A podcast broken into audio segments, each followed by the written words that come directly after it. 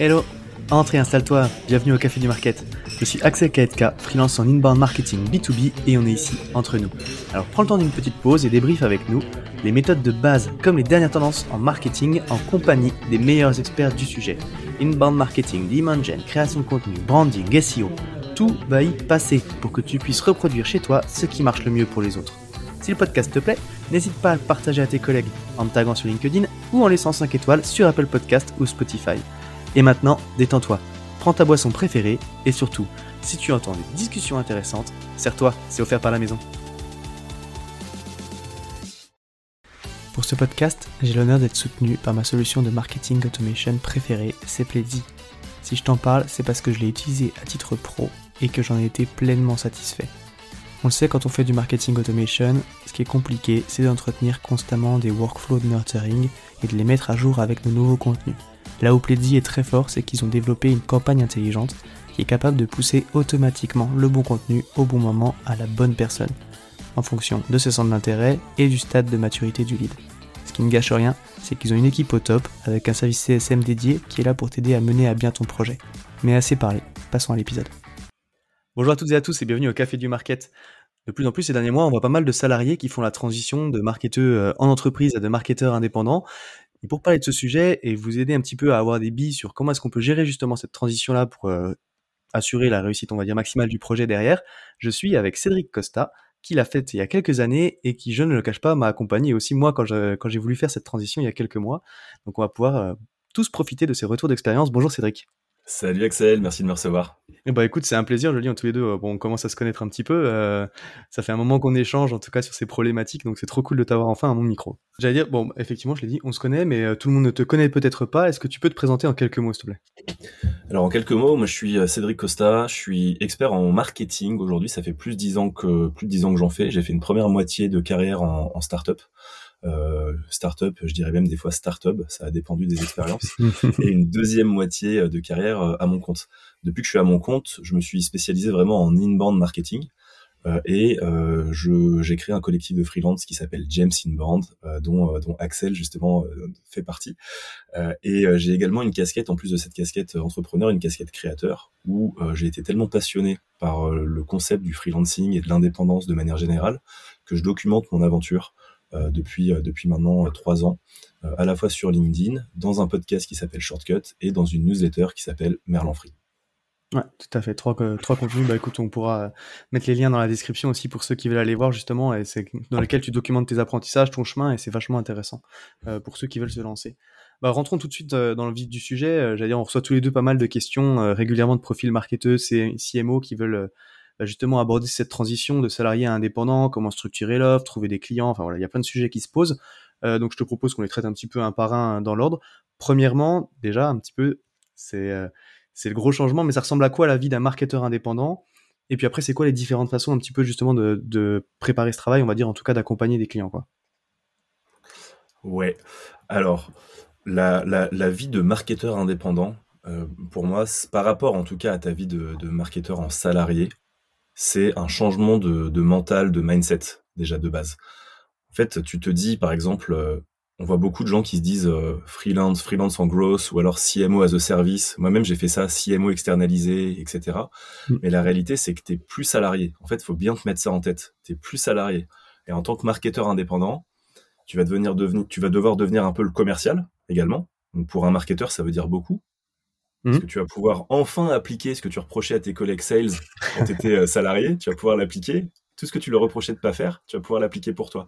En fait, tu vas pouvoir te rendre compte que peut-être que des choses que tu reprochais sont finalement pas si évidentes. Et, euh, et aujourd'hui, tu vas devoir, tu vas devoir t'y coller. En plus d'être marketeur en freelance, marketeuse en freelance, tu vas devoir, euh, tu vas devoir être sales. Tu vas devoir également faire pour toi ce que tu recommandais avant à ta boîte ou, ou, ou, ce que tu recommandais euh, aux clients que tu pouvais avoir dans, dans la boîte dans laquelle tu bossais. Euh, tu vas devoir travailler ta marque personnelle, tu vas devoir communiquer, tu auras ton propre euh, funnel euh, ARRR en tant qu'indé, tu auras potentiellement ton média, etc. Et tu pourras pas te cacher en fait derrière derrière ta boîte, derrière les ressources de ta boîte. Tu vas devoir te démerder en fait tout seul, quoi. Et surtout, tu auras plus d'excuses parce que il y aura pas de mais c'est mon boss qui m'a pas donné le budget, c'est mon collègue qui est nul, c'est les sales qui traitent pas les leads, c'est si c'est ça. Non non, en fait là, tu seras à ton compte, ce sera à toi d'aller chercher tes clients, ce sera toi de te débrouiller pour les trouver, pour les closer, pour les accompagner au mieux et en fait, tu seras responsable à 100% de tes victoires comme de tes défaites. Pour moi, c'est ça le plus important dans le switch, c'est de bien comprendre tous ces éléments-là. Carrément. Tu vois, je pense que dans, ce que tu dis, c'est très vrai dans le sens où euh, souvent, alors, on aime bien dire, tu vois, les, cordonniers les plus mal chaussés ou un truc comme ça, mais je pense qu'il y a un bien un métier euh, où c'est pas trop acceptable, c'est le nôtre.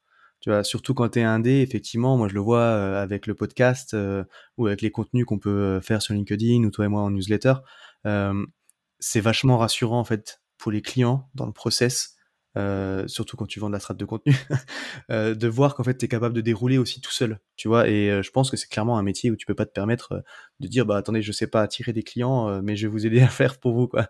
Voilà. Bon, bref, c'est effectivement il y a un changement de mindset là-dessus, quoi. Bah, carrément, et puis tu sais, tu parles du cordonnier le plus mal chaussé. Moi, j'aime bien ce parallèle-là parce que je parle souvent du fait de ne pas être en tant que freelance en marketing un cordonnier en tongue. Mmh. C'est-à-dire que t'en as des fois qui, qui vendent des prestats qui font pas, qui font pas pour eux-mêmes moi, j'aime bien l'idée en fait de faire ce que tu prônes pour tes clients, de le faire toi-même. Moi, je sais que j'ai eu l'occasion, par exemple, je vends des prestations en inbound, créer des machines inbound pour des startups, donc pour faire en sorte que euh, que c'est que ces startups ou même aujourd'hui, enfin demain aussi pour des freelances, je le fais aussi également, euh, pour pouvoir en fait se permettre euh, d'attirer des clients, d'attirer des prospects, pardon, donc pour se permettre d'attirer des prospects et de les transformer en clients. Ça, je l'ai fait pour moi, en fait, pour le site de James Inbound, pour le collectif, j'ai créé la machine inbound avec tout ce qui va bien. Donc en gros, c'est assez facile parce que demain quand j'ai un prospect, je peux juste lui dire ce que je peux faire pour toi, ben tu vas pouvoir avoir une démo en fait. Télécharge ce contenu-là, laisse-toi guider, tu vas voir tout ce qui se passe. Euh, tu vois mon site, tu vois mes ressources, tu vois ci, tu vois ça. Si ça te plaît, ben, je peux faire exactement pareil pour toi, adapté à ton business, adapté à ta cible. Euh, et euh, sinon, bah en fait, tu sais que je suis pas bon pour toi. J'avais ma carte de visite, elle est là, elle est disponible. Ouais, carrément. Et c'est et tu vois, c'est vachement important parce que j'incite, moi, c'est vraiment un truc qui m'a dans les deux trois premières affaires euh, quand j'ai démarré que j'ai perdu euh, parce que j'étais pas capable de, j'ai manqué de, de, de réassurance au final, de donner de la visibilité sur comment ça allait se passer, tu vois, et de, au final, de choses un petit peu concrètes. Et c'est quelque chose euh, que j'ai compris, c'est les, les, prospects, ils ont vraiment besoin aussi d'être rassurés en fait dans la démarche, euh, que tu leur montres que toi tu es en contrôle de ce qui va se passer, que tu as une bonne vision euh, sur sur comment les choses se déroulent. C'est vraiment un truc qui est super important. Tu vois, moi quand j'ai compris ça derrière euh, bah, aujourd'hui, euh, je close, je sais pas, peut-être 6 euh, sur 10, 7 sur 10. Enfin, tu vois, c'est, c'est, quand on fait vraiment une offre aujourd'hui, on la, on la vend presque. Euh, mais parce que justement, été capable de, j'ai compris ce truc-là, tu vois, de donner de la visibilité sur comment ça va se passer l'accompagnement, qu'est-ce qu'ils vont attendre à la fin, c'est quoi les différentes étapes, par quoi on va se passer. Euh, et donc, en fait, dans ce sens-là, comme tu l'as dit, toi, ta machine inbound que tu as construite pour toi, c'est un super moyen de montrer effectivement aux prospects, regardez, c'est comme ça que ça se passe, c'est ça, c'est à ça que vous allez pouvoir avoir à la fin. Euh, et, je sais le faire parce que je l'ai fait pour moi. Et du coup, alors, c'est quoi pour toi les, différentes façons d'accompagner les clients un petit peu dans les formats que tu peux pratiquer, du coup, en tant que marketeur indé, quoi? Ouais, moi j'ai identifié euh, plusieurs manières. En fait, pour moi, tu en as trois principales. Tu vois, c'est une matrice assez classique, mais globalement, tu peux faire que de la stratégie. Donc, tu dis à ton client quoi faire. Ça, c'est assez facile. Si tu étais euh, CMO, par exemple, tu as l'habitude de faire ça. Euh, mmh tu as fait de la strat toute ta vie, en gros, et donc tu vas pouvoir euh, driver ton client là-dessus. Euh, tu peux faire ensuite que de la prod, que de l'exécution. Donc en gros, tu fais ce que ton client te demande de faire.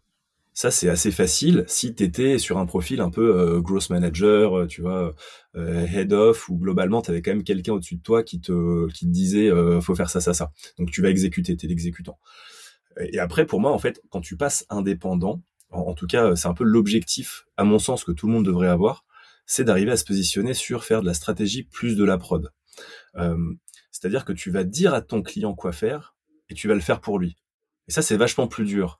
Et c'est ça qui te positionnera, en fait, selon moi, dans le top 5% des, des, freelances, euh, parce que tu vas pas être simplement le, consultant qui, euh, qui donne des conseils, tu vas pas juste être l'exécutant qui finalement se fait un petit peu marcher dessus et on, va lui dire non, par contre, tes idées, je m'en fiche, moi je veux juste que tu fasses ce que je te dis. Tu vas te positionner comme vraiment l'expert qui arrive avec une vision et qui va pouvoir l'exécuter. Et tu vois, moi, ma phrase préférée, par exemple, en call avec des prospects, euh, c'est euh, de dire un truc du genre euh, euh, je suis pas le consultant en costume qui vient faire des audits de six mois dans ta boîte. Moi, je mm. suis là pour te recommander les bonnes actions à mettre en place et pour les réaliser pour toi. En fait, ça, c'est vachement plus dur de trouver ce type de profil. Des gens qui font ce que tu leur dis, il y en a. Des gens qui te disent quoi faire, il y en a. Mais des gens qui te disent quoi faire et qui le font pour toi, ça, c'est hyper rare. Ouais et tu vois, je pense que ça la ça ça rebondit bien ce que tu dis, en fait, dans les différents formats, heu, que tu peux faire, en fait, en mode, heu, coaching ponctuel à l'heure, heu, tu vois? Package stratégique, moi, c'est ce que je faisais. C'est un petit peu comme ça que j'ai construit mon offre en en en en démarrant. En fait, au début, si tu veux, bon, tu prends un peu des missions de tout, heu, tu découvres, heu, on te demande plein de choses différentes et tout et après, petit à petit, tu te rends compte qu'il y a des choses qu'on te demande plus et que toi, tu es capable de structurer parce que ça te plaît plus. Et moi, c'est ce que j'ai fait avec la partie strat de contenu et au final, j'ai cette espèce de setup stratégique et puis, en fait, ça déroule un petit peu sur cette espèce de CMO de service que je vends maintenant, heu, où en gros, derrière, quand ils ont pris ça, ils disent: «Mais en fait, on a besoin de quelqu'un pour déroul dérouler, piloter, faire un peu, éventuellement gérer aussi une partie externe, qui va, des ou des prestataires qui vont pouvoir sous-traiter une petite partie», tu vois? Mmh, mmh Heu mh. et qui, du coup, permettent de vendre une espèce d'abonnement en tant que freelance sur de la durée, heu, qui offre de la la visibilité sur les revenus et c'est comme tu le dis, ça a vachement de valeur parce que, du coup, en plus, tu as ce petit package au début qui te permet de mettre le pied dans la porte et puis qui après derrière, heu, ben, déroule sur un accompagnement qui est potentiellement plus long, heu, qui a vachement de valeur pour les gens parce qu'en fait, ils viennent te voir pour l'accompagnement stratégique, mais souvent, ils ont non plus pas forcément toujours les ressources pour dérouler, quoi.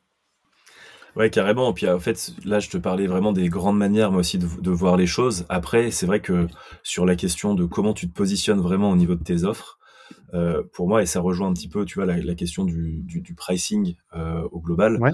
mais c'est que, heu, on entend souvent, enfin, tu vois, sur sur LinkedIn, moi, j'ai vu souvent passer, le fait d'avoir 3 offres un peu principales. Tu vois, une offre un peu, ticket bas, ticket moyen, ticket élevé et ça, je Mmh. trouve, c'est un super framework à avoir en tête pour, heu, pour construire ses offres, tu vois? Tu peux imaginer, par exemple, heu heu, d'avoir une offre à 200 € où tu expliques, comment faire et tu montres comment faire de manière, générale à ton client.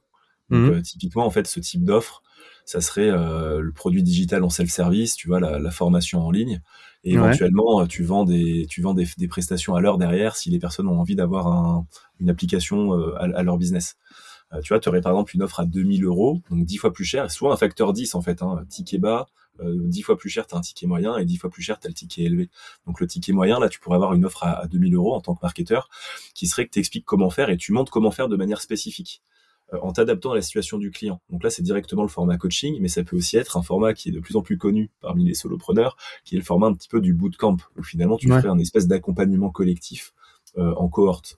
Donc ça, ça permet d'avoir un tarif plus accessible, pour les personnes qui participent et de rester rentable, toi, parce qu'en fait, tu vas dupliquer auprès de plusieurs personnes Mmh. tu peux avoir une, offre à à 20 000 €, en gros, donc encore 10 fois plus que le ticket moyen, qui serait tu expliques comment faire à ton client et tu le fais de A à Z et ça, en fait, c'est un peu la presta CMO as a service, hem, heu, entre guillemets ou département marketing externalisé. Il y a plein de manières de de de de l'expliquer, heu et heu et ça, heu, ça va être une presta de service, en fait, au forfait. Je te fais tout de A à Z. Soit je le fais moi et après ça peut être marrant parce que là, on peut jouer aussi avec ça. Ça peut être aussi, je délègue une partie, comme tu le disais, donc au sein Mmh. d'un collectif, notamment. Moi, tu vois, c'est ce que j'ai choisi de faire, en disant que demain, je vais pas pouvoir tout absorber, mais ça me fera plaisir de faire une passe et de monter une team pour tout réaliser de A à Z pour un Ouais. pour un client et tu peux aussi choisir, heu, dans ces dans ces contextes-là, heu, tu vois, après, c'est aussi le moment où tu peux te diversifier en faisant en faisant des passes. Heu, tu tombes sur des gens qui veulent que tu leur fasses tout de A à Z, ben, tu fais une passe à quelqu'un de compétent et tu prends une com d'apport d'affaires, par exemple. Ouais, carrément. C'est vrai qu'après, quand tu dis, heu, une offre à 20 000 €, heu, ça fait, heu, on ouvre des grands yeux comme ça, mais une offre à 20 000 €, ça peut être, sur 6 mois, sur 7 mois, Ouais, c'est ça, avec, avec un récurrent mensuel, voilà et Bien au sûr, final, ça se dit si tu si tu mets deux 2 000 € par mois, tu accompagnes un client sur 10 mois, tu lui fais une partie strat, une 1re partie déroulée. Ça existe, vraiment et en plus, c'est sécurisant, on va dire, en tout cas pour l'indépendant parce que c'est de la visibilité sur les revenus, quoi. Et tant qu'on est dans ces sujets de tarifs, du coup, c'est quoi tes conseils sur le sujet du pricing? Mettons que tu démarres demain, tu dois te relancer, comment est-ce que tu abordes ce sujet-là? Ouais, moi, je suis très, heu, je suis très pragmatique sur le fait qu'il faut de l'expérience, un max d'expérience, le plus tôt possible. Donc moi, je vais avoir tendance à donner comme conseil et et c'est d'ailleurs ce que j'ai fait et c'est ce que je ce que je referais si demain je me relançais, heu, de faire un max de missions. Donc, heu, d'y aller, heu, comme un gros bourrin, en gros, au départ, heu, sur toutes les plateformes, heu, je ferais même pas que de l'inbound, hein, pour être honnête. Enfin, il y aurait de l'inbound, mais pas que. Heu, éventuellement de faire un peu de prospection, notamment si tu as pas de réseau avant, il y a y a pas mal de techniques pour ça. Plateforme, type Malte, impératif à mon sens, même si ça peut faire débat et qu'il y a des gens qui sont pas d'accord sur le fait de se mettre sur des plateformes. Pour moi, c'est quand même, heu, une plateforme qui donne de la visibilité, sur laquelle tu vas pouvoir avoir tes 1ers éléments de preuve sociale avec tes 5 étoiles, des avis Mmh clients, hem et Mmh. cetera. Donc vraiment, je ferai en sorte de faire un max de missions sans trop me poser de questions, à des tarifs, heu, bas qui font que en rendez-vous prospect, le prospect aura pas le choix que de te prendre parce qu'en fait, tu seras le, le meilleur rapport qualité-prix du marché, tu vois.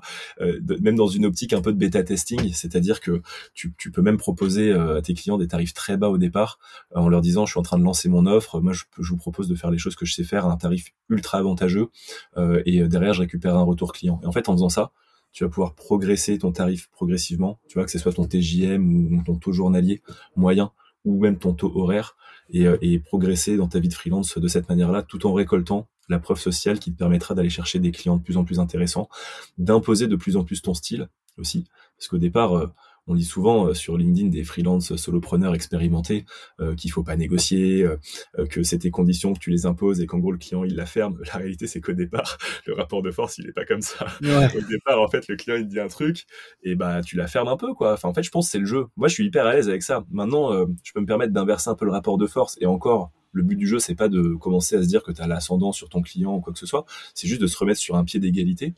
Mais au tout départ, tu te lances en freelance, tu as la dalle, euh, t'as pas encore vraiment fait de mission, t'as pas encore de preuves, t'as pas encore fait ton premier devis, bah tu vas te faire un peu bouffer au départ, mais c'est aussi comme ça que tu vas apprendre. Moi, je trouve qu'il faut voir ça comme euh, comme le bizutage en fait dans un sens, et c'est ça qui va te faire aussi progresser, qui va te faire apprendre de tes échecs pour la suite. Faut faire sa première facture quoi aussi. Enfin tu ah, vois c'est ça. Hein, t'apprends. Euh, moi je l'ai pris je l'ai pris un peu comme toi. Moi j'avais fixé mes, mes, premiers tarifs avec mon TJM en me disant ok cette année je voudrais pouvoir gagner tant tu vois, en me disant bah je voudrais tant et en travaillant max trois jours par semaine pour les clients quoi. Du coup, ça me faisait un objectif mensuel, un nombre de jours. Bah, je l'ai divisé et puis bah t'arrives à une espèce de TJM quoi, on va dire entre guillemets. Mais après euh, voilà, donc ça c'est une, une, manière de le voir, sachant que tu vas pas vendre tous tes jours sur l'année, donc il faut être un petit peu au-dessus de ce chiffre-là quoi. Mais en tout cas, je te rejoins vachement sur cet aspect-là. De... En plus, au début, tu vas découvrir un petit peu aussi ce que te demandent les clients, parce que c'est pas pareil que ce que tu fais en entreprise. Euh, et donc l'idée c'est d'accumuler le plus de missions possible, de gagner de l'argent parce que c'est important, euh, mine de rien, pour démarrer sereinement son aventure aussi. Donc de de pricer relativement assez bas. Par contre, je pense que c'est important de le dire. Comme tu l'as dit, ça c'est un super bon conseil, c'est que si tu prices bas, de dire qu'effectivement c'est plus bas. Tu vois, tu démarres, donc tu fais une offre premium pour accumuler les missions, machin, avec un tarif avantageux par rapport à ce que tu as pratiqué derrière. C'est un peu comme toujours quand tu fais un cadeau à tes clients, faut le faire savoir que c'est un cadeau, tu vois, que c'est exceptionnel quand tu fais quelque chose comme ça. Donc je pense que c'est un bon conseil que tu as donné, quoi. Donc effectivement, commencer un petit peu plus bas et de prévoir d'augmenter régulièrement ton TJM quand tu commences à accumuler des missions, ça peut être tous les deux mois, tous les trois mois, toutes les cinq missions, toutes les dix missions, de prévoir peut-être des échelons, hein. Je sais pas comment tu l'as organisé, toi. Bah ouais, en fait, c'est ça, c'est vraiment en fonction de, des retours. Plus je me sentais à l'aise dans le tarif actuel, plus je montais. Tu sais pas, tu commences un TGM à 300 euros, ben, tu vas avoir des problématiques et des retours de clients, même des perceptions de la part de tes clients qui seront pas du tout les mêmes que quand tu seras un TGM à 1000 euros. En fait, c'est en progressant à ton rythme que tu vas t'adapter et quand tu auras bien maîtrisé le fait de gérer des prospects à un TGM à 300 euros, tu passeras à 400, puis à 500, puis à 600 et en fait, tu apprendras au fur et à mesure les nouvelles problématiques auxquelles tu es confronté.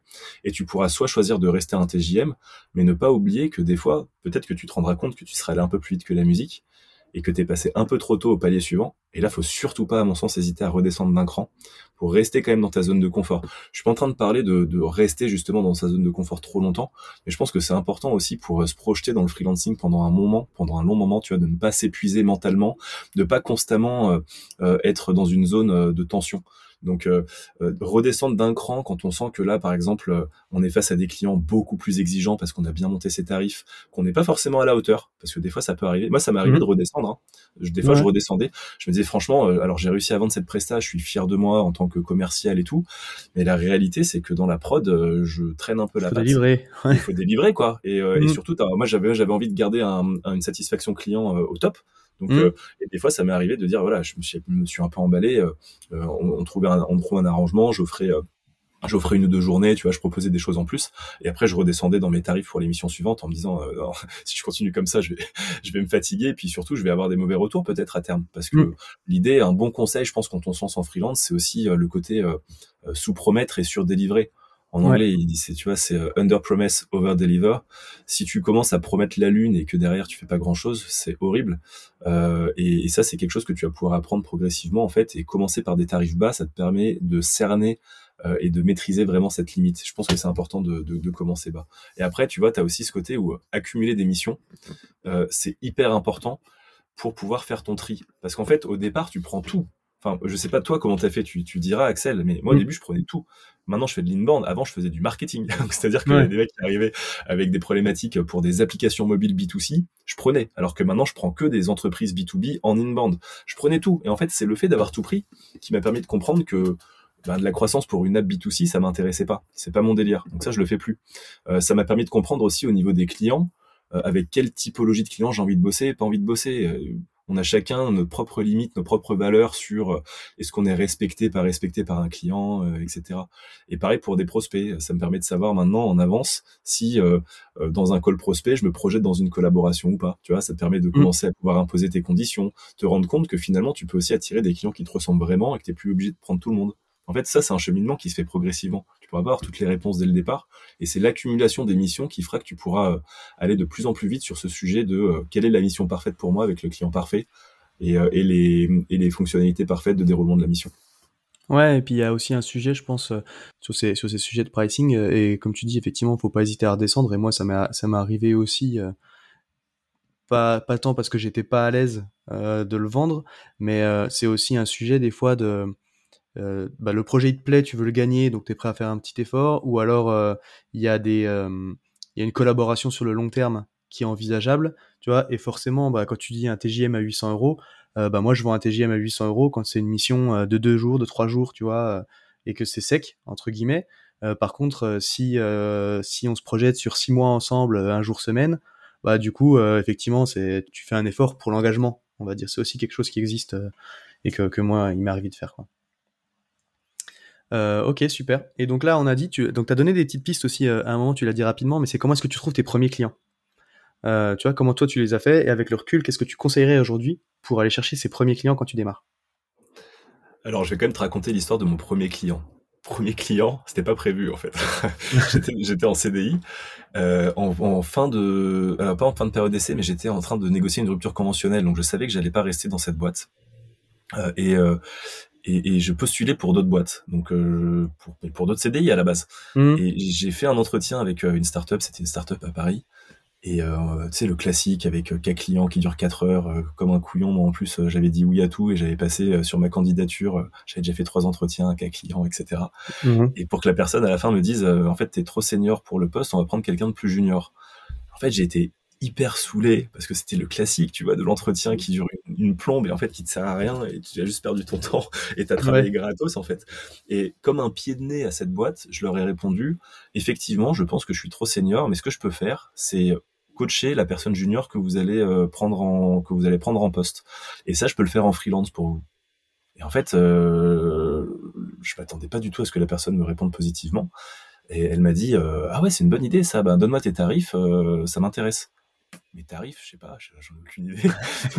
Moi, je suis arrivé, j'ai donné un chiffre qui me paraissait aberrant parce que je continuais à être dans le pied de nez en fait. Donc j'ai ouais. donné un chiffre qui me paraissait aberrant, qui en fait était pas du tout aberrant, bien au contraire, qui était même pas du tout correct et qui était ouais. vachement en dessous du marché. Et la personne évidemment a sauté sur le case et m'a dit ah ouais ouais vas-y trop chaud, bah envoie-moi un devis.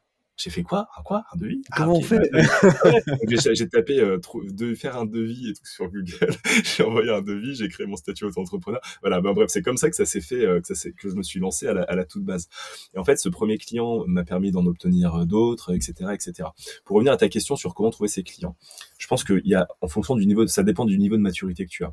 Mmh. Si tu as déjà beaucoup bossé avant, tu as un réseau, ça sera plus facile, c'est une certitude. C'est une certitude. Maintenant, si tu n'as si pas travaillé avant, euh, je pense que tu as plusieurs grands axes, on les évoquait, mais tu vas avoir la prospection, je pense que c'est quand même une base au départ. Mmh. Euh, au moins d'identifier, de, de, de, de, regarder sur, ne serait-ce que sur des job boards, des profils, euh, enfin des, des, boîtes qui cherchent des profils comme le tien, même en CDI, et de les démarcher pour leur dire, ben moi je te propose de le faire en freelance. Ton ou exemple, de pousser, voilà, ou de pousser ouais. le web, parce que moi indirectement je me suis rendu compte que ça marchait, et ça m'est arrivé ouais. plus tard aussi. C'est pas la première fois que ça m'est arrivé. J'ai jamais fait volontairement, mais demain, si j'étais vraiment en galère, honnêtement, je postulerais des CDI. Je postulerais des CDI et à la fin, je leur dirais juste Ouais, sinon ça vous chauffe pas qu'on le fasse en freelance. Ouais. tu vois, franchement, alors c'est pas très sympa de, de le faire pour de. Enfin voilà, mais moi je le faisais toujours dans une optique vraiment d'avoir le CDI et puis euh, finalement ça se transformait en mission client. Ça m'arrivait, mmh. euh, ça m'arrivait deux trois fois quand même euh, de faire ça dans des okay. périodes de transition où, où justement j'hésitais à repasser en CDI, donc je passais des entretiens et en fait je, closais des clients comme ça sans vraiment le faire exprès, tu vois, pour rester freelance. Donc ça c'est assez drôle. Après, je pense que tu as quand même toute la partie création de contenu qui est importante aussi. Ouais. à faire à faire assez tôt il y a LinkedIn, mais il y a aussi le fait d'avoir son média de manière générale. Euh, de fait d'avoir son média, donc ça peut être prendre la parole sur un réseau social, euh, ça peut être avoir un podcast comme toi tu le fais, tu vois, ça donne une crédibilité de fou, le café du market. Euh, tu vois, tu nous diras si ça t'a ramené des clients. Je crois qu'à l'époque, on en avait parlé, pas encore, mais en tous les cas, c'est pas grave parce que tu capitalises sur quelque chose. C'est un vrai actif. Mm. un, enfin, ton média, c'est un vrai actif pour ton, pour ta carrière, surtout si tu te projettes sur du long terme dans le freelancing. Euh, ça peut être un, ça peut être ne serait-ce qu'aussi un, un, blog ou une newsletter. Enfin, en gros, tu as plein de formats. Une machine inbound, forcément. Euh, quand je dis machine inbound, c'est le fait de commencer à, à, pouvoir capter des leads avec des contenus type euh, livre blanc, e-book. tu vas commencer à faire des cas clients, des choses comme ça. Donc toute la partie contenu, elle va être hyper importante. Mm. Ce que je ferais, et pour donner quand même un exemple hyper concret, parce que là je, je reste assez général, je pense que je commencerai tout de suite par, par prendre la parole sur sur un réseau comme LinkedIn et de montrer ce que j'ai dans le bid. Pour montrer ce que tu as dans le bid en tant que freelance et trouver tes premières missions, à mon avis, tu as, trois possibilités. Euh, tu vas avoir de faire un vrai cas client. Donc ça, déjà, forcément, c'est ta première mission, tu n'en as pas. Donc tu vas pas pouvoir faire ça. Mais tu vas pouvoir faire un faux cas client. Le faux cas client, moi, je trouve que c'est une super technique parce que ça te permet d'identifier une boîte parfaite avec laquelle tu voudrais bosser mmh. et de te projeter en fin de collaboration dans le succès de la collaboration. Donc c'est quelque chose qui pourrait être, euh, euh, tu vois, comme un vrai cas client, sauf que tu te projettes dans une collab. Admettons que tu es CMO et tu cherches à bosser euh, pour des boîtes à impact. C'est un peu, il y a beaucoup de gens qui font ça en mmh. ce moment. Et eh ben tu imagines la boîte à impact avec laquelle tu as envie de bosser. Donc je sais pas, on va donner un exemple, euh, Too Good To Go, et tu vas te dire, ok, le contexte. Et eh ben Too Good To Go m'a contacté pour que je fasse ça, ça, ça. Réalisation, j'ai fait ça, ça, ça. Et résultat, voilà ce qu'on a obtenu comme résultat. Et ça, ça te permet de te projeter en fait dans la conception de tes offres dans ce que tu as envie de faire, pas faire, parce que tu es en train de drafter finalement la mission parfaite pour toi, avec l'entreprise parfaite et les clients parfaits. Donc ça va te permettre, de, en faisant ça, en fait, à la fois de montrer ce que tu as dans le bid, parce que tu es en train de donner tes offres euh, indirectement à travers, à travers cette technique-là. Ça va te permettre de, de, de, commencer à lister les boîtes avec lesquelles tu as potentiellement envie de travailler dans l'optique de pouvoir les prospecter derrière. Et mmh. en plus, tu es en train de capitaliser sur un contenu que tu vas pouvoir euh, déployer plus tard, euh, soit pour une édito, LinkedIn où tu pourras derrière euh, développer chacun des points des offres que tu mentionnes, soit de mettre ça dans des dans des PDF, des e-books et tout, et en faire en faire des premiers les premières balles de ta machine inbound. Donc ça c'est vraiment un vrai conseil que, que je donnerais. Et, et la dernière manière de, de, cas client, tu vois, il y a le vrai cas client, le faux cas client, et pour moi il y a aussi l'auto cas client, parce que des fois t'as pas encore de client, mais tu as déjà fait pour toi ce que tu proposes aux autres. Mm. Dans ce cas-là, tu peux le faire aussi pareil. Tu peux dire voilà comment j'ai développé ma propre activité. Moi, je l'ai fait pour James Inbound. J'ai créé un vrai cas client du coup, mais qui est aussi un auto cas client sur comment avoir développé euh, euh, le nombre de leads et le nombre de rendez-vous clients pour James avec le même framework, contexte, réalisation, résultat. Ça, je te donnerai les liens. Ça peut peut-être être intéressant si tu veux les, euh, si tu veux mm. les partager. Voilà. Ouais. Ok, donc effectivement, tu le dis, bon, il y a la prospection, créer du contenu. Donc, au final, c'est un petit peu appliquer l'inbound et tout. Et c'est une façon, comme tu dis, bah, de gagner de la visibilité, d'essayer d'attirer des clients. Et après, je pense que tu l'as dit, moi, c'est quelque chose que j'ai appris, tu vois, aussi en le faisant et que j'ai, fait par erreur, on va dire, euh, que j'ai fait par chance un petit peu au début, tu vois. Mais c'est le réseau. C'est qu'effectivement, quand tu te lances, il y a, y a, deux types de réseaux, euh, moi, je considère, en tout cas. Tu as ton réseau pro, euh, que tu as pu faire dans tes précédentes années et tout. Et après, il y a l'écosystème freelance. Et il y a le réseau de freelance. Et ça, tu vois, moi, c'est quelque chose que j'ai développé sans faire exprès. Euh, en me lançant parce que quand j'envisageais de me lancer, j'ai échangé avec pas mal avec des freelances un petit peu expérimentés qui avaient le même profil que moi, que j'avais été identifié sur Malte, tu vois, je cherchais des gens qui avaient pas mal de missions sur Malte, qui étaient bien notés, qui étaient dans mon profil, pour les contacter après par LinkedIn, pour dire, en fait, voilà, je vais me lancer, je voudrais savoir un petit peu comment tu fais et tout. Et en discutant comme ça avec des gens, euh, il faut savoir qu'en général, bah, tu as des freelances qui sont plus avancés, euh, qui ont trop de missions, qui sont trop sollicités, et en fait, on se fait beaucoup de passes dans le milieu, entre guillemets, entre profils, et donc en fait, grossir ce réseau de freelance, que ce soit comme ça manuellement comme je l'ai fait, ou alors en tout cas en publiant aussi sur LinkedIn, parce qu'on est tous très actifs, euh, bah, se rendre visible auprès de ces gens-là, euh, c'est un bon moyen aussi, mine de rien, d'aller choper des missions. Euh, voilà, ça existe quoi. Et donc le réseau, pour moi, c'est le premier levier au final. T'as, raison, en fait, t'as raison. Et tu vois, quand t'as créé ton podcast, euh, indirectement, tu es en train de créer le réseau qui va t'amener des missions. Donc, comme tu dis, c'est pas des clients qui arrivent via ton podcast. Effectivement, hein, c'est moi, c'est un point que j'ai oublié, oublié de donner, mais je te rejoins à 100%. Euh, j'ai créé un podcast aussi à l'époque, euh, enfin voilà, qui continue un petit peu, un peu moins, mais qui s'appelle Shortcut. le but du jeu, c'était de documenter mon aventure, mais aussi de rencontrer des gens. En fait, le fait de mmh. rencontrer des pairs, ça permet à des gens de savoir ce que tu fais et de pouvoir parce que eux aussi, ils ont, on a tous des, plein de rendez-vous avec des prospects et tout. Des fois, on n'est pas les bonnes personnes. Des fois, on a des gens qui vont venir nous demander est-ce que tu connais un freelance qui fait ci, qui fait ça, et créer son réseau et donc se rendre visible aussi auprès d'un réseau de d'autres freelances, ça permet de te positionner le jour où ils ont dans leur entourage quelqu'un qui cherche quelqu'un qui. Ouais. Et ça, c'est vrai que on, est tous contents de pouvoir le faire en fait, parce que quand tu as un prospect en face de toi, ou un client qui te demande au fait, est-ce que tu connaîtrais pas quelqu'un pour faire ce genre de truc là, ben on a envie de pouvoir recommander quelqu'un quoi. Ou même quand tu dis non à une mission, je suis pas la bonne personne, mais par contre contacter un tel, ça augmente aussi toi, en tout cas la valeur que tu apportes, même euh, le côté sympathique quand tu refuses une mission quoi. Euh, et donc ça, c'est vraiment un truc euh, qui est vachement, qui, qui ne faut pas sous-estimer en tout cas. Tu vois et donc les premiers trucs quand tu te lances, faire savoir à ton réseau que tu te lances et ce que tu proposes quoi. Et puis euh, et puis euh, du coup être capable aussi de te rendre visible euh, auprès de l'écosystème quoi. Carrément. top, écoute, merci pour pour tout ça. J'allais dire pour qu'on reprenne le sujet un petit peu à l'envers du coup aussi. on a parlé pas mal de bonnes pratiques ou en tout cas de, de comment est-ce que tu referais les choses. c'est quoi les erreurs à éviter quand tu te lances? Euh, pour moi, c'est de, de, de, faire la fine bouche. Je pense que je vais, je vais me cantonner vraiment sur celle-ci. Alors non, il y en a deux en fait. Faire la fine bouche, pour moi, c'est une erreur. Au début, tu prends tout. Mm. Au début, si je recommençais, je prendrais tout, tu vois. Et tu tries au, fur et à mesure. C'est l'expérience qui fait que tu, tu pourras affiner. Euh, tu pourras affiner à la fois, comme on le disait, ton choix de mission, mais également ton spectre de, de, de, mission. C'est-à-dire que tu pourras avoir de plus en plus de clients qui te ressemblent, mais tu pourras aussi de plus en plus te concentrer sur les parties de ton métier que tu préfères. Moi, c'était l'inbound. Donc j'ai arrêté tout ce qui était hors inbound. Euh, ça, c'est la première chose. Et la deuxième erreur, c'est de vouloir trop vite scaler parce que ça, on n'en a pas beaucoup parlé aujourd'hui, mais dans le freelancing, il y a quand même cette nouvelle mouvance du solopreneuriat où il faut créer des produits, euh, décorréler son temps de ses revenus. En fait, le truc, c'est que c'est un peu, moi je parle souvent du mirage du scale, c'est que pour moi, le solopreneur, en fait, il a une base de freelance il vend son temps contre de l'argent à la base. Et c'est après, plus tard, quand il aura fait ça pendant longtemps et qu'il aura été successful en freelance, qu'il va pouvoir commencer à scaler. Et une vraie erreur, et franchement que je vois beaucoup, beaucoup, c'est de vouloir trop tôt créer un produit, vouloir trop tôt euh, sponsoriser son média, sans avoir consolidé sa ligne de revenu principale qui est censée être le consulting. Voilà. Et ça permet aussi, comme tu le dis, effectivement, de, bah, de faire des missions. C'est là que tu vois en fait aussi qu'est-ce que tu vas pouvoir créer comme produit euh, qui répond, répondre à une offre. Il faut découvrir le marché, quoi. Et donc c'est pour ça que c'est intéressant effectivement de, de cumuler les missions. Et, euh, et rapidement, euh, parce qu'on on déborde, on fait un épisode un petit peu long, mais en même temps le sujet le, le, vaut le coup, quoi. J'allais dire, c'est toi, aujourd'hui, tu as, plusieurs années derrière de freelancing. Est-ce que tu avais une vision claire dès le début de comment ça se passe, s'est passé euh, Parce qu'aujourd'hui, tu un petit peu pivoté aussi d'une cible un peu plus corporate, machin, au final, sur ta machine in band pour solopreneur et euh, pour freelance et euh, solopreneur. C'était clair pour toi? Comment ça se passe ce trajet-là, quoi? C'était clairement pas clair. c'était pas pas clair. C'était pas clair et on entend souvent des phrases toutes faites du type le marché a parlé. C'est ce qui s'est passé pour moi aussi. Et pour faire une petite rétrospective, moi j'ai accompagné des startups principalement, donc des CMO, euh, CEO de startups dans la création de leur stratégie in-band et dans la création de leur machine in-band, donc avec des contenus maillés entre eux qui permettront d'attirer des prospects, de les transformer en clients. C'est mmh. un peu ma, promesse de mettre le contenu au service de sa croissance, euh, etc. Euh, et, et, euh, et, en fait, ce qui s'est passé, c'est que à mesure de documenter euh, aussi mon expérience de freelance, de parler d'inbound euh, sur LinkedIn, j'ai d'autres freelance solopreneurs qui sont venus me voir en me disant, bah moi en fait ça m'intéresse ton truc, à demander des conseils. Et sauf que l'offre que j'avais euh, packagée un petit peu pour les CEO, CMO de startup, donc qui était mon ticket haut, pour reprendre mmh. ce qu'on s'était dit avant, on va dire le ticket à 20 000 euros, bah, c'était pas du tout un budget acceptable pour des freelances.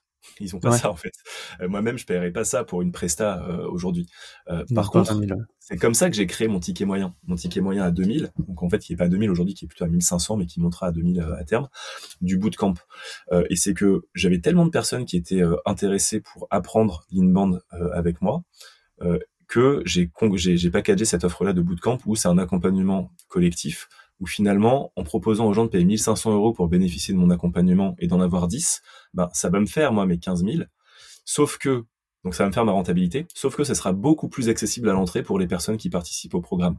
Ouais. Ça, c'est, ça, je pense, c'est hyper intéressant. Et surtout, euh, j'ai remarqué en travaillant avec des startups que les startups ont beaucoup de budget, mais qu'elles n'ont pas énormément d'énergie dans le sens où euh, il va falloir vraiment beaucoup les prendre par la main. Des fois, euh, moi j'avais l'impression, j'ai été frustré par moment de, de, de, de, mettre en place que 10% de ce que j'avais vraiment en tête, parce qu'en fait, ça, ils partaient tellement loin des fois que ça leur suffisait les 10% qu'on avait fait ensemble, alors qu'on pouvait aller encore plus loin. Euh, et à côté de ça, les solopreneurs, ils ont, ils ont moins de budget, Par contre, ils ont une énergie de dingue. Et si tu les drives un peu, tu les guides, tu leur expliques comment faire. Il y a une soif de connaissance dans notre milieu chez les freelances. Et, et, du coup, un tarif plus bas avec tout le mode opératoire pour faire, un conseil personnalisé et tout, bah en fait moi j'ai pas besoin de faire pour eux, ils feront tout seuls, mais ils seront guidés. Donc c'est comme ça bah, que j'ai créé mon, mon ticket mon ticket moyen et mon ticket bas je l'ai créé en fait en, en récupérant toutes les expériences que j'ai pu avoir en tant que freelance en inbound marketing et en les mettant dans un produit digital. Donc où je propose en fait tous les différents templates que j'ai pu utiliser pour assurer des collabs avec des clients, euh, tous les process que j'ai, euh, euh, la manière dont, dont, on crée des contenus, dont on cadence sa stratégie de contenu, euh, les checklists pour faire de l'amplification, enfin tout un tas de templates. En fait, qui m'ont permis de passer de 0 à 100K en freelance. En fait, je les donne dans euh, dans, dans cette formation-là, parce que j'ai vendu des prestations d'inbound marketing et que c'est exactement la manière dont je me suis, dont, je l'ai fait pour pour mes autres clients. Voilà, tout simplement. Ouais, tu vois, c'est ça. C'est qu'effectivement, euh, et moi, c'est enfin, c'est un petit peu pareil avec le recul. J'ai pas ce, produit-là, mais euh, ton offre, euh, mon offre d'aujourd'hui, un an et demi après m'être lancé, c'est pas mon offre un mois après m'être lancé, quoi. Et ma vision de ce que je peux apporter aux sociétés, à qui j'ai envie d'aller, à qui j'ai envie de vendre et où je veux aller aussi dans quelques mois, forcément, ça évolue avec le temps. Et c'est ce qu'on disait quand tu découvres ton marché, euh, du coup tu te rends compte qu'il y a des besoins récurrents et ça peut faire naître de nouveaux projets, ça peut faire naître ce pivot comme tu l'as fait toi. Euh, je pense que c'est quelque chose qu'il faut accepter aussi quand tu te démarres, c'est que le chemin il est pas tout tracé quoi. Et comme une boîte au final, hein, t'as combien de boîtes qui pivotent parce que euh, tu penses avoir une idée, tu découvres un petit peu, puis en fait tu te rends compte que bah, ton besoin il répond pas tout à fait, ou alors c'est mieux dans un autre type d'utilisation et puis tu changes un peu ton use case et au final c'est un seul la vie d'un indépendant c'est aussi ça quoi. Euh, ok, bah écoute, super, merci pour tout ça, Cédric, merci pour tout ton partage d'expérience et ce retour un petit peu sur, tout, euh, comment aborder un petit peu ce trajet-là. Si tu avais juste un dernier conseil à mettre euh, en avant de tout ce qu'on a pu se dire, ce serait quoi? Le un conseil qu'on justement qu'on s'est pas vraiment dit, mais qui est à mon sens hyper important pour les marketeurs qui vont se lancer en indé, ça serait de favoriser, d'avoir une première offre qui va favoriser le, ce qu'on appelle le time to value. C'est le, le fait que entre la première conversation avec le prospect et les premières informations à valeur ajoutée, les premiers livrables que tu vas lui rendre, il se passe le moins de temps possible. Ça, je mmh. pense que c'est quelque chose qui est souvent euh, euh, pas forcément optimisé chez les freelances. Et pour euh, et pour moi, en fait, j'avais un format, j'ai un format workshop que je trouve ultra pertinent et que tout le monde peut me, peut me piquer en fait parce que ça permet de, de, de cadrer la collaboration et de faire en sorte qu'on ait en fait un call prospect rapide d'une demi-heure on les bascule sur un format workshop de deux heures qui sera payant. Donc, ça évite de passer trop de temps, en fait, à faire des discussions, des propals et tout. En fait, mhm. on construit tout le plan d'action pendant le, pendant le workshop. À la fin, le prospect sort avec son livrable, plan d'action priorisé qui va faire quoi. Et à, ce moment-là, tu as une fourchette, enfin, tu as, un arbre de décision. Soit ils ont envie de continuer à bosser avec toi, et ça part sur un format euh, consulting, euh, tarif euh, journalier, etc. Soit ils ont pas envie de le faire, mais toi t'as pas perdu ton temps entre guillemets parce que t'as as quand même enfin rémunéré ton travail mm. et t'as proposé une valeur directement activable et actionnable à tes prospects. Moi je fais ça depuis le, depuis le tout début. c'est un format, ce format workshop au début, tu vois que je vendais 400 non 200 euros pour 4 heures dire 200 euros pour 4 mmh. heures et on passait 4 heures face to face, hein, c'était de la vidéo. Euh, et à la fin, ils avaient leur, atelier, livrable et tout, atelier, vraiment atelier. Mmh, mmh. Et maintenant, c'est plutôt, c'est 400 euros pour 2 heures parce que j'en ai fait plus de 50 et que le format en fait plaît beaucoup. Et la plupart du temps, d'ailleurs, les gens continuent avec moi.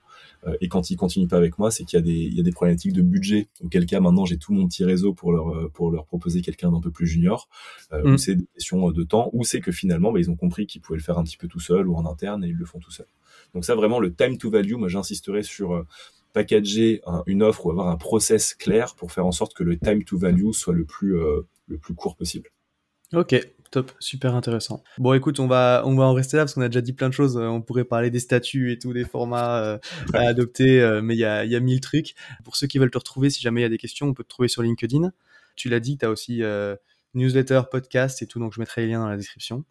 et puis moi, du coup, bah, il me reste à te souhaiter une bonne journée. Merci encore, Cédric. Merci Axel, à bientôt. Salut tout le monde. À tous ceux qui ont tenu jusqu'ici, déjà merci beaucoup. Et j'imagine que le sujet vous a plu. Donc n'hésitez pas à envoyer de bonnes ondes à notre invité. Pour ceux qui le souhaitent, le meilleur moyen de soutenir le podcast, ça reste d'en parler autour de vous et de laisser 5 étoiles sur ta plateforme d'écoute préférée. Je compte sur toi. Dans tous les cas, à bientôt pour un prochain rendez-vous au Café du Market.